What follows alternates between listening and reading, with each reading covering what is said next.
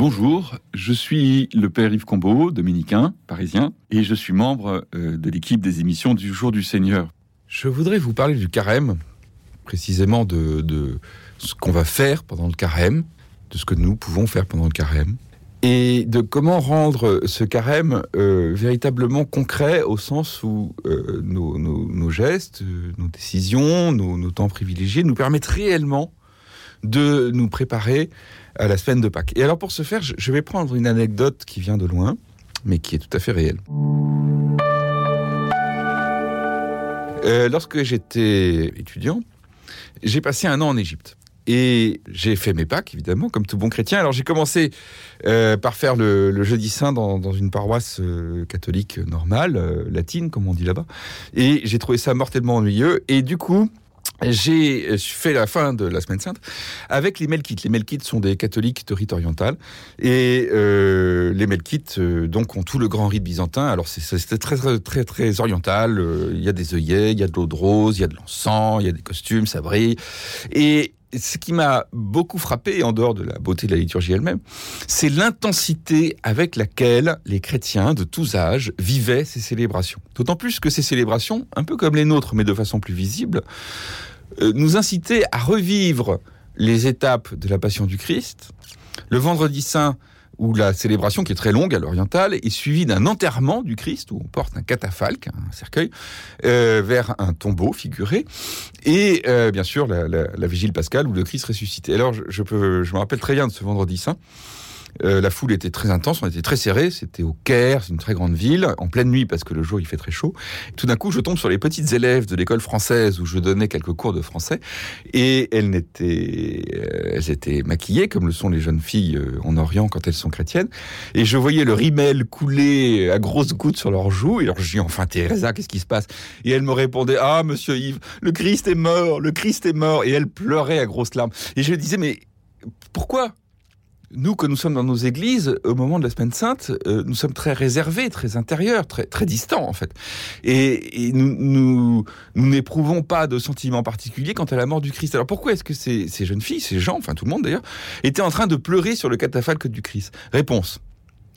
Parce que, pour eux, le temps du carême et la Semaine Sainte sont vraiment le temps où on se joint de tout son cœur, non pas de tout son cerveau, mais de tout son cœur, à la personne du Christ, à sa passion et à sa résurrection.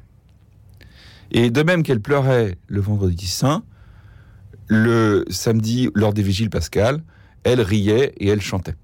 Pour ce faire, tous ces chrétiens d'Orient avaient suivi un carême qui est un peu un carême à l'ancienne, c'est-à-dire qu'ils observent le jeûne, qui est une pratique très courante euh, en Orient. Euh, ils ont des pratiques de prière, ils ont des pratiques de partage, d'autant plus facilement que euh, dans un pays où la présence musulmane est évidemment très forte, ils se retrouvent en connivant, je dirais, avec les pratiques euh, populaires du ramadan. Ce qui est important chez eux et ce qui devrait être important chez nous, c'est pas tellement les pratiques d'ascèse. Nous, catholiques, surtout en France, nous avons associé le carême à l'ascèse. Donc, des efforts alimentaires, une générosité plus grande éventuellement, des efforts de silence, de prière personnelle, éventuellement de lecture. Tout cela est très bien, mais tout cela, comment dirais-je, est un peu sec.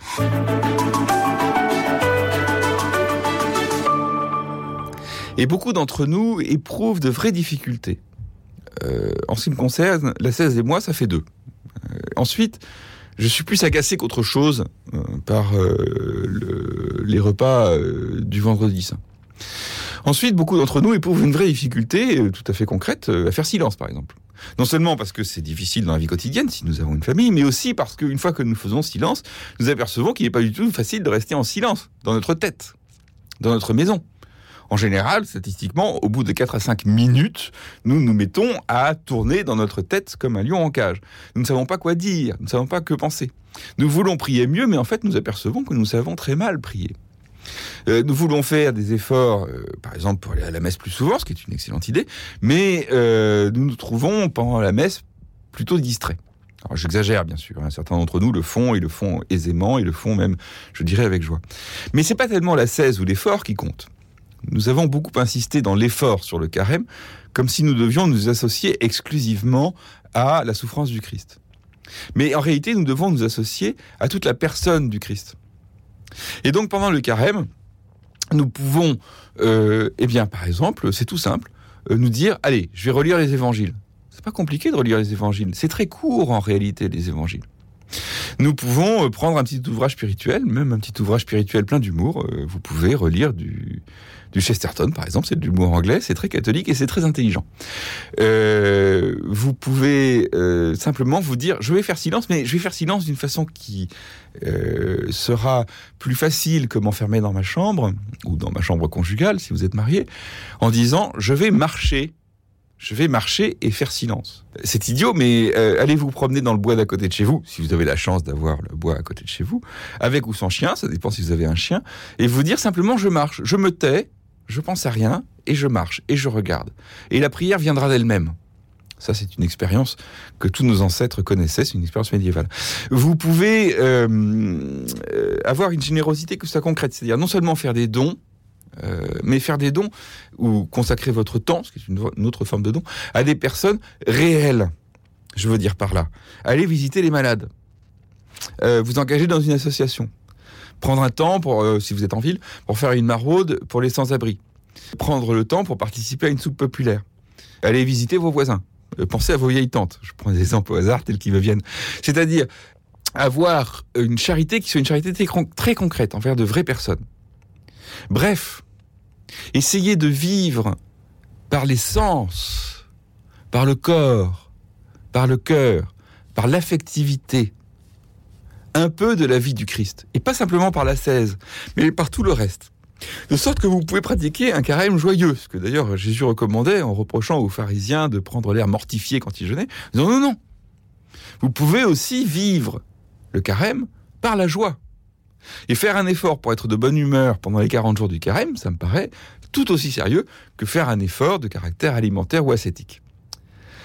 En somme, il s'agit de vivre la vie du Christ pour, au moment où viennent les jours saints, avoir une expérience de ce que c'est que la tristesse, l'effort, la douleur, mais aussi la joie, l'amour, la solidarité, le partage avec le Christ.